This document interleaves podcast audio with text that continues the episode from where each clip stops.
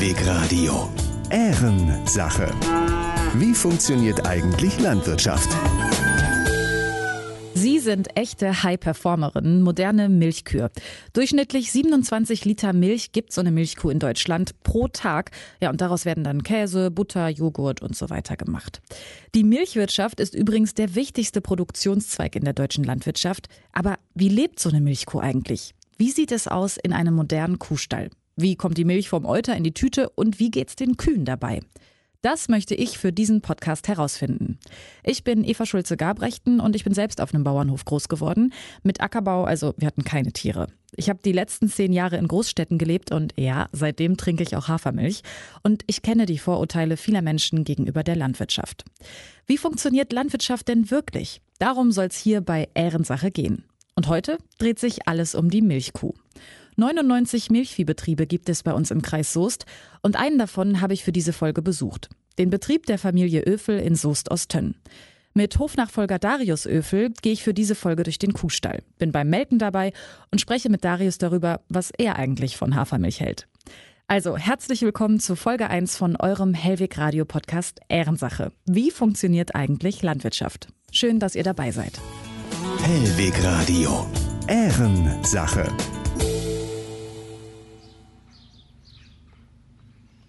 Der Betrieb der Familie Öfel liegt in Soest-Ostönn. Etwas außerhalb des Dorfes, gleich hinter einem Bahnübergang. Die Sonne scheint, als ich auf den Hof fahre. Unter einer alten Eiche gucken fünf Kälber neugierig aus einem Scheunentor. Hi. Hallo. Moin. Darius, ne? Richtig, ja. Ich bin Eva, freut mich Hi. sehr. Cool, dass du dir die Zeit nimmst. Ja. Ich bin mit Darius Öfel verabredet.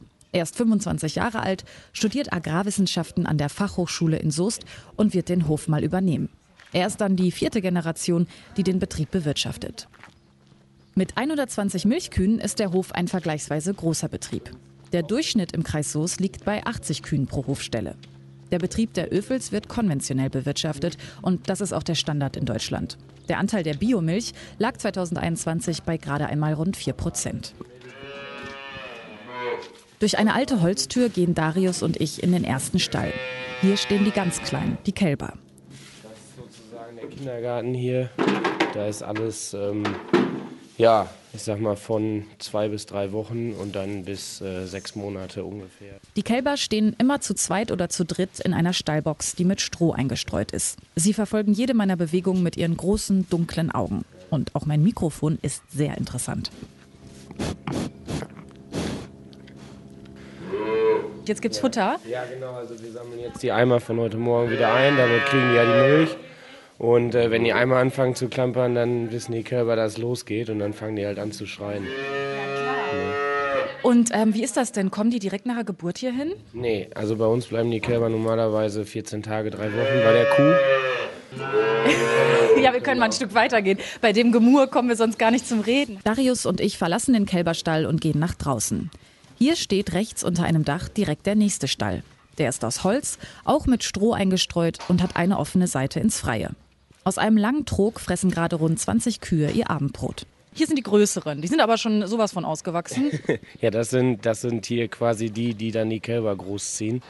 Also das sind so Kühe, die jetzt abgekalbt haben, beziehungsweise diese beiden müssen noch kalben jetzt die nächsten Tage. Das sieht man, die haben einen ganz schön runden Bauch. Ja, genau. Also die sind jetzt quasi ja, kurz vorm Termin. Ja, und hier kommen dann halt auch die Kälber bei. Und wie gesagt, das ist damals durch Zufall so ein bisschen entstanden, dass wir die so drei Wochen hier beilassen, weil wir einfach festgestellt haben, dass die sich viel, viel besser entwickeln. Ne? Die haben Platz, die können laufen, die können so saufen, wie sie wollen. Und äh, ja, es ist nicht immer zwangsläufig so, dass die Mutter dann auch drei Wochen hier bleibt, sondern die Mutter geht dann in die Herde zurück und diese Ammenkühe, sag ich mal, kümmern sich quasi dann um die Kälber. Ne? Ammenhaltung heißt, dass eine Kuh mehrere Kälber mit ihrer Milch versorgt. Dementsprechend weniger Milch bleibt dann natürlich von dieser Kuh für die landwirtschaftliche Produktion übrig. Jetzt gibt es ja Kritik an der gängigen Praxis, wenn das Kalb ähm, sehr früh von der, von der Mutterkuh getrennt wird, zum Beispiel ein, zwei Tage später. Da gibt es ja Menschen, die sagen, das ist doch, das ist grausam oder das ist für das Kalb nicht gut. Wie siehst du das? Ähm, ich sehe das eigentlich anders, weil also in den meisten Betrieben ist es halt so, dass die Kälber wirklich schon nachdem die Kuh das Kalb trocken geleckt hat, von der Kuh getrennt werden. Weil da ist dieser Trennungsschmerz auch am geringsten. Da hat die Kuh halt noch keine Verbindung zu dem Kalb aufgebaut. Und jeder Betrieb muss das aber auch so ein bisschen entscheiden, wie es halt ähm, wirtschaftlich A passt, weil man muss ja halt auch wirtschaften, ist ja, ne? Und äh, wie es halt aber auch für die Tiere das Beste ist. Bei uns gibt es die Möglichkeit, dass wir die Kälber ein paar Wochen dabei lassen können. Das funktioniert halt nicht in jedem Betrieb. Und da muss halt jeder so seinen Weg suchen und finden. Und äh, ja. Wann Kuh und Kalb getrennt werden, hat übrigens nichts mit biologischer oder konventioneller Haltung zu tun. Sowohl auf bio als auch auf konventionell bewirtschafteten Betrieben ist es üblich, dass Kälber direkt oder wenige Tage nach der Geburt von der Mutterkuh getrennt werden. Das bedeutet Stress für die Tiere, klar. Andererseits wird die Milch der Kuh für die Landwirtschaft gebraucht. So eine richtige Lösung für dieses Dilemma gibt es noch nicht. Viele Betriebe probieren aber Alternativen aus, so wie die Öfels mit der Ammenkuhhaltung. Was passiert eigentlich mit den äh, männlichen Kälbern? Die kann man ja nicht so gut gebrauchen, oder? In der Milchwirtschaft. Also es ist so, dass wir ähm, schon vorher mit gesextem Sperma viele Kühe besamen, dass wir halt möglichst nur Muttertiere kriegen die wir dann auch selber aufziehen und dann halt auch für die Milchproduktion hinterher nutzen. Kurze Erklärung, was Darius hier meint. Mit sogenanntem gesexten Sperma lässt sich bei der künstlichen Besamung von Rindern das Geschlecht des Kalbes vorab festlegen. Die Spermien werden dazu im Labor nach Geschlecht getrennt. Und die Erfolgsquote, das finde ich echt krass, liegt bei 90 Prozent. Das heißt, aus zehn Besamungen entstehen durchschnittlich neun weibliche Rinder, die sind ja gewünscht, und nur ein Stier. Die Bullenkälber gehen halt in die Mast, die werden nach äh, vier Wochen, gehen die zum Viehhändler, der verkauft die dann an Mastbetrieb und da werden die dann halt aufgezogen und dann halt, äh, wenn die ausgewachsen sind, geschlachtet. Ne? Darius und ich gehen weiter in den hinteren Bereich der Hofanlage. Ein Schotterweg führt zu den wichtigsten Mitarbeiterinnen des Betriebs, den Milchkühen. Ja, oh, du hast recht, Entschuldigung. Jetzt habe ich die Kühe erschreckt. Von hier, von hier kommt nämlich normalerweise was. Schnelle Bewegungen finden die Damen jetzt nicht so super, merke ich mir. 70 Milchkühe stehen hier im Hauptstall der Öfels. Der ist groß und hell gebaut. An der einen langen Seite ist zwischen Dach und Stallwand eine Lücke ins Freie. Die gegenüberliegende Stallseite ist komplett offen gebaut mit brusthohen Stallgittern. Es riecht etwas säuerlich. Das liegt an der Silage, die in kleinen Häufchen auf dem Boden liegt. Einige Kühe stecken ihren Kopf durchs Stallgitter und kauen genüsslich. Übrigens, so eine Kuh frisst 60 bis 70 Kilogramm Futter pro Tag. Der Stall der Öfels ist ein offener Laufstall. Das ist der Standard in Deutschland. 87 Prozent aller Milchkühe werden heutzutage so gehalten. Das heißt, sie haben Liegeflächen zum Ruhen und Laufflächen, auf denen sie sich frei bewegen können. Und wie viel Platz plant man für so eine Kuh in einem Stall? Wie habt ihr das gemacht? Also hat zum Beispiel jede einen eigenen Liegeplatz oder wie ist das? Also prinzipiell hat jede Kuh einen eigenen Liegeplatz. Nicht jede Kuh hat einen eigenen Fressplatz, essen müssen sie nacheinander, aber liegen können sie alle zusammen. Und ja, dann gibt es Vorgaben, wie viel. Also ich meine, im Moment sind wir bei viereinhalb Quadratmetern pro Tier. Stallfläche, also nicht Liegefläche, sondern halt Stallfläche, sage ich jetzt mal. Ne? Hier bei den Öfels sind die Liegeflächen für die Kühe in der Mitte des Stalls und mit Stroh eingestreut. Rundherum ist der Stall mit schwarzem, glatten Boden ausgelegt, auf dem die Kühe frei herumlaufen. Und man sieht das ja auch, was für eine Ruhe hier einfach im Stall ist. Die Kühe sind am Fressen, die sind am Liegen, die anderen stehen an der Tränke. Da gibt es noch Kraftfutter für die Kühe, da wo die Weiße jetzt gerade reingeht. Und das ist halt einfach, ja, wenn hier keiner im Stall ist, ist hier herrscht ja eine richtige Ruhe so drin. Das ist für die Kühe halt entspannt. Ne? Ja, die sehen auch sehr zufrieden aus. Die da liegen, die machen so ein bisschen Wiederkäuen. Ja, ne? genau, Wiederkauen. Hier vorne fressen sie. Der Stall sieht gut aus, keine Frage. Aber wie ist das denn mit draußen? Kommen die Kühe auch auf die Weide, so wie auf der Milchpackung? Jein, ist die Antwort bei den Öfels. Die Rinder, also die Tiere, die noch nicht gekalbt haben, kommen im Sommer jeden Tag auf die Weide. Die Milchkühe aber normalerweise nicht. Ist das, von, ist das Grünland nicht genug dafür da? Genau. Also wir haben hier um, ums Haus nur irgendwo drei Hektar Grünland und da ist es dann halt wieder dieser wirtschaftliche Aspekt. Die Kuh frisst lieber im Stall, frisst besser im Stall und fühlt sich hier halt auch wohl durch die Ventilatoren und durch das äh, isolierte Dach haben die halt immer ein schönes Klima hier drin. Tatsächlich stehen Kühe nicht so auf Hitze. Ihre Wohlfühltemperatur endet so bei 17 Grad plus. Andererseits haben die Tiere natürlich ein Bedürfnis nach Bewegung und frischer Luft, sprich Weidegang. In Deutschland haben rund ein Drittel aller Milchkühe regelmäßigen Auslauf auf die Weide. Auf dem Betrieb Öfel gibt es einen Kompromiss. So eine Kuh ähm, macht irgendwo zehn Wochen im Jahr Urlaub. Also vorm Kalben werden die trockengestellt, da machen die, ich sage immer Urlaub dazu, weil die dann halt wirklich entweder im Winter in den Strohstall auch kommen oder halt im Sommer gehen die damit auf die Wiese. Ne? Und also jede Kuh kommt irgendwann natürlich auch nochmal raus. Ist nicht so, dass die immer nur im Stall ist. Ne? Wenn man das mal so vergleicht, ich sag mal so, irgendwo ein Mensch hat 30 Tage Urlaub irgendwo im Schnitt und so eine Kuh hat dann halt 10 Wochen im Jahr Urlaub oder 8 Wochen im Jahr Urlaub. Ne? Dafür muss sie dann natürlich aber auch die restliche Zeit dann arbeiten sozusagen. Ne? Die Kühe hier im Stall haben alle eine gelbe Marke im rechten Ohr. Darauf steht auch das Geburtsdatum des Tieres. 2019 lese ich da, 2020 und etwas weiter hinten entdecke ich auch eine Kuh aus 2017. Ich möchte von Darius wissen, wie alt die Milchkühe auf seinem Betrieb eigentlich werden. Also wir entscheiden das grundsätzlich nach der ja, Körperkondition und äh, wie wirtschaftlich so ein Tier halt auch ist. Also jeder Betrieb muss ja wirtschaftlich arbeiten, dass man kostendeckend produzieren kann.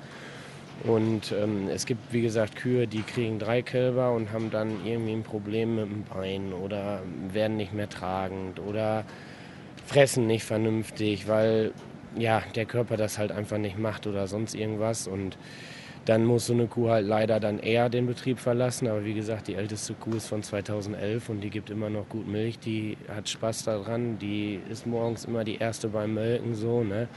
Und ist halt auch hier die Chefin so im Stall.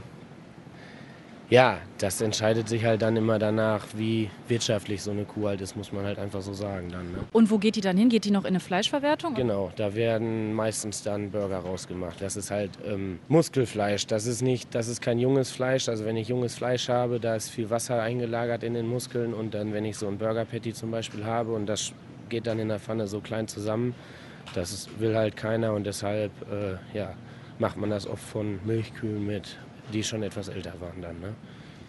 Und was würdest du jetzt schätzen, wie alt ist eine Kuh ungefähr, wenn die euren Betrieb verlässt, wenn die äh, hier fertig ist? Kann man das so grob sagen? Ähm, Im Schnitt irgendwo sechs Jahre. Darius und ich verlassen den Stall. Denn jetzt wird gearbeitet, also gemolken. Wie jeden Morgen und Abend hier auf dem Betrieb. Wie viel Liter gibt denn so eine Kuh hier bei euch am Tag ungefähr? Also wir haben im Moment einen Herdendurchschnitt von 32 Liter. Und ähm, das ist dann halt auch wieder je nachdem, in welchem Laktationsstadium. Also eine Laktation ist immer vom Kalben bis zum Trockenstellen. Und je nachdem, in welchem Stadium die Kuh jetzt ist, gibt die halt von 50 Liter, bis dass sie dann halt trockengestellt wird, auf 0 Liter unterschiedlich. Und so sechs bis acht Wochen nach dem Kalben haben die halt ihren Leistungspeak erreicht. Hilfst du jeden Tag beim Melken? Ich habe irgendwann auch mal frei zwischendurch. Aber ähm, man ist schon halt ziemlich gebunden. Das ist einfach so. Also ich fahre im Winter in Skiurlaub, wenn dann wenig zu tun ist. Wenn das arbeitszeittechnisch passt, dann bleibt man halt morgens auch schon mal eine Stunde länger liegen. Aber das ist dann halt, ich sag mal so einmal die Woche, wenn es gut läuft. Wann musst du aufstehen, wenn du zum Melken äh, musst? Also wir fangen morgens zwischen fünf und viertel nach fünf an zu melken. Ja, und dann je nachdem. Das ist schon sportlich, ne? Ja, und das halt sieben Tage die Woche, ne?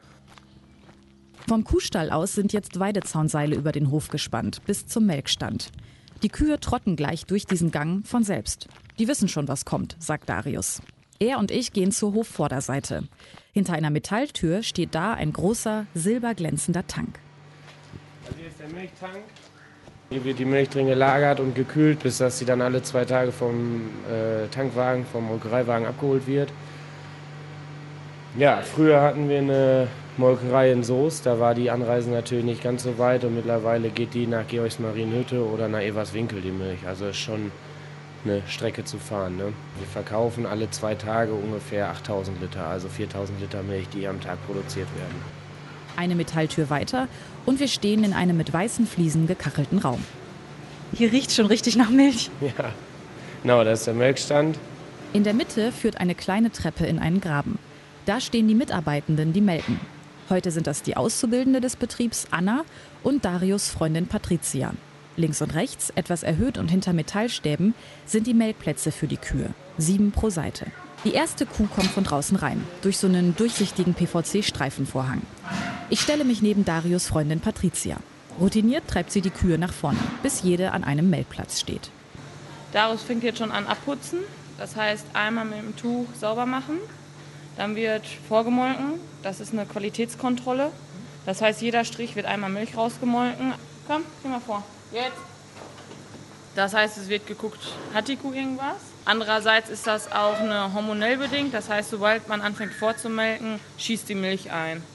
Und dann wartet man, so sage ich jetzt mal, 60 Sekunden. Und dann kann man die Kühe ansetzen und dann ist das der perfekte Punkt, wo dann halt die Milch läuft.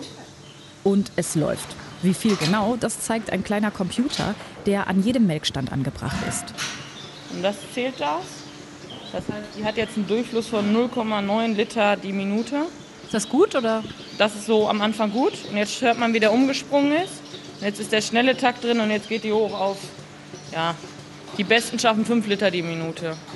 Ist das eigentlich angenehm für Kühe?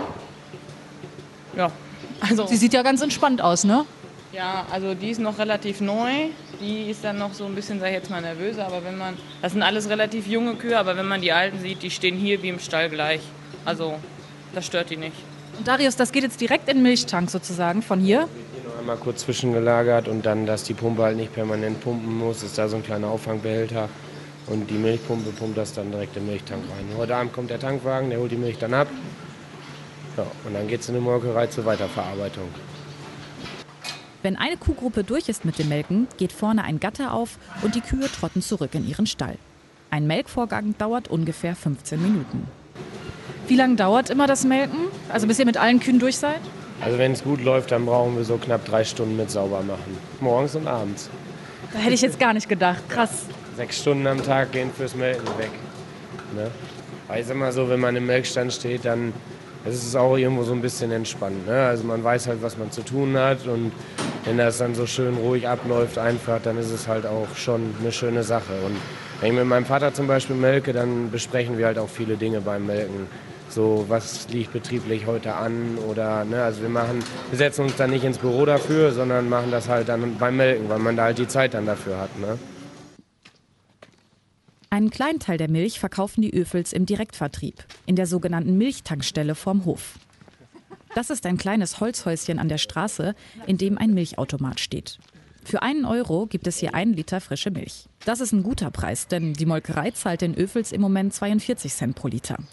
Wenn man die Produktionskosten abzieht, bleiben davon für Darius und seine Familie ungefähr 12 Cent Gewinn. Ist das im Moment insgesamt wirtschaftlich für euch? Äh, Im Moment geht's, beziehungsweise vor einem halben Jahr war es noch besser, da war, war der Milchpreis relativ hoch.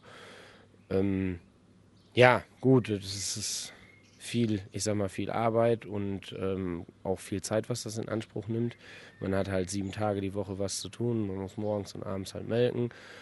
Und ähm, ja, natürlich verdient man da irgendwo was dran, auf jeden Fall, sonst würde man es ja nicht machen. Aber es ist jetzt halt auch nicht so, dass man Riesensprünge machen kann. Ne? Also wenn ich jetzt einen neuen Stall baue oder plane zu bauen, sage ich mal, der kostet mich dann irgendwo eine Million oder 1,5 Millionen. Ja, und da muss man halt natürlich auch sehen, dass man das irgendwo ja, finanziert bekommt. Ne? Viele Milchviehbetriebe in Deutschland kommen aktuell nur knapp über die Runden. In den letzten zehn Jahren haben rund ein Drittel der Milchbauern ihren Betrieb aufgegeben.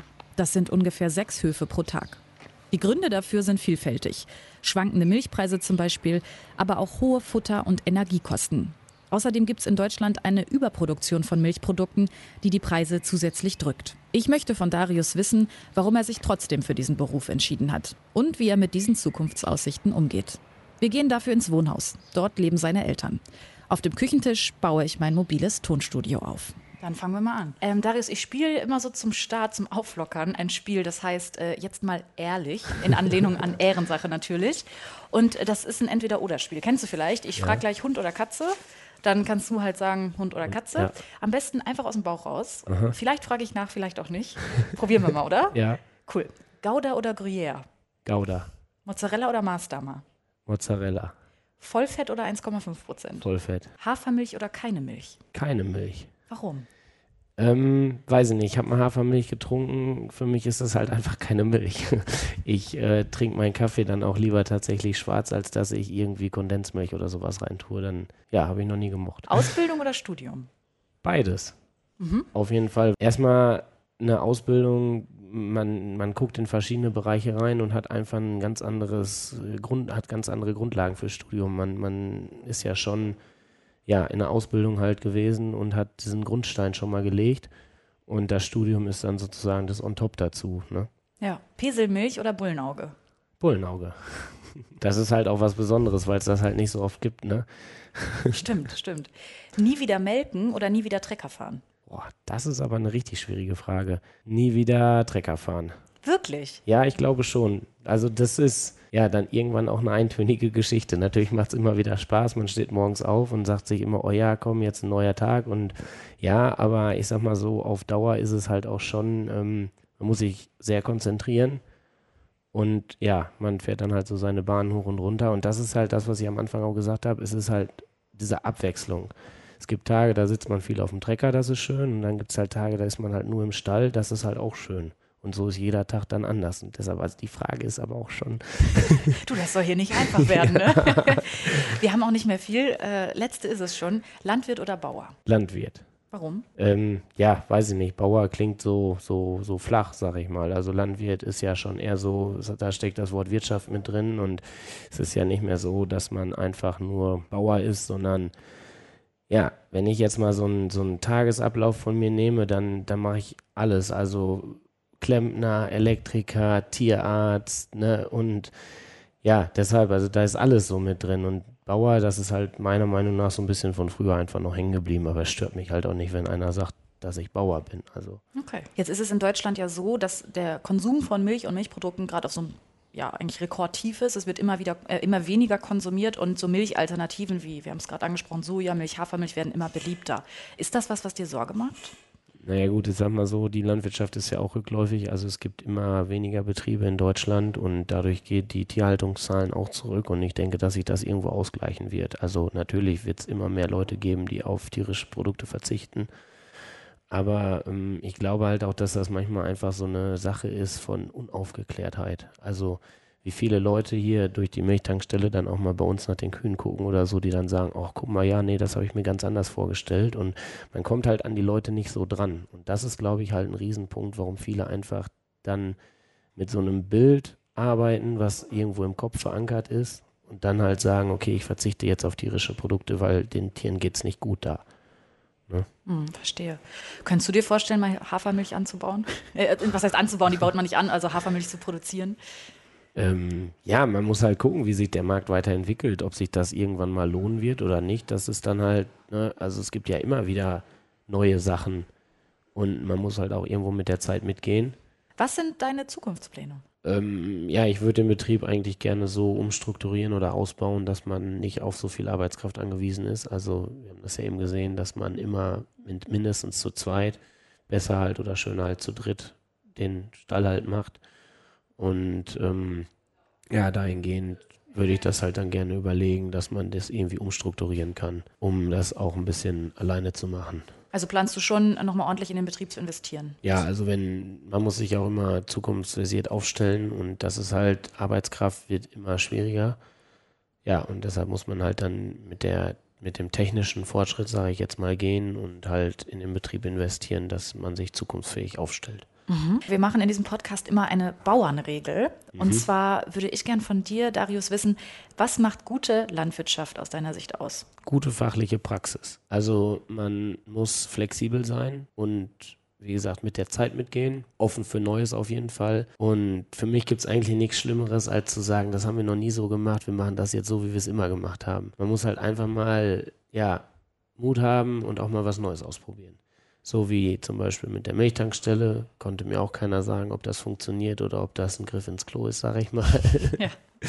ähm, und das ist halt genauso, ob es bei den Kühen ist, wie das mit den Kälbern, dass wir die jetzt dabei lassen, haben auch viele vorher gesagt, nee, das könnt ihr nicht machen, das bringt nichts. Aber unterm Strich ist es halt eine auch wieder Arbeitserleichterung und die Tiere entwickeln sich besser. So, das ist dann halt so ein Schritt, den man geht und dann muss man das ausprobieren. Und wenn es funktioniert, dann kann man sich froh, äh, glücklich schätzen. Und wenn es halt mal nicht funktioniert, dann muss man sagen, okay, gut, das war jetzt eine dumme Idee, machen wir nicht mehr, aber wir haben es mal ausprobiert. Ja. Darius, vielen Dank für das Gespräch und vor allen Dingen vielen Dank, dass ich mich hier auf dem Betrieb mal umschauen dürfte. Sehr gerne. hat viel Spaß gemacht. Sehr gerne. Hellweg Radio. Ehrensache. Wie funktioniert eigentlich Landwirtschaft? Fazit. Das war Folge 1 von Ehrensache. Wie funktioniert eigentlich Landwirtschaft, eurem neuen Hellweg Radio Podcast? Ja, und meine Fragen vom Anfang rund um die Milchviehhaltung, die hat der Besuch auf dem Betrieb Öfel in jedem Fall beantwortet. Ich hoffe, eure auch. Und eine meiner wichtigsten Fragen war ja, wie geht es denn eigentlich den Kühen bei der Milchproduktion? Ein Kuhstall ist halt irgendwie wie so ein moderner Arbeitsplatz. Alles ist perfekt auf die Mitarbeiterin, also die Kühe und das Produkt, die Milch, ausgerichtet. Nur klar, dass die Kühe sich ihren Job natürlich nicht ausgesucht haben. Es sind Nutztiere. Mich würde jetzt total interessieren, wie euch diese Folge gefallen hat und ob ihr vielleicht Fragen zur Landwirtschaft habt, die ich für euch mal in einer Folge beantworten kann. Also schreibt mir doch gerne mal an redaktion.hellwegradio.de und wir hören uns bald wieder zur Folge 2 von eurem Hellweg Radio Podcast Ehrensache. Wie funktioniert eigentlich Landwirtschaft? Bis dahin, tschüss.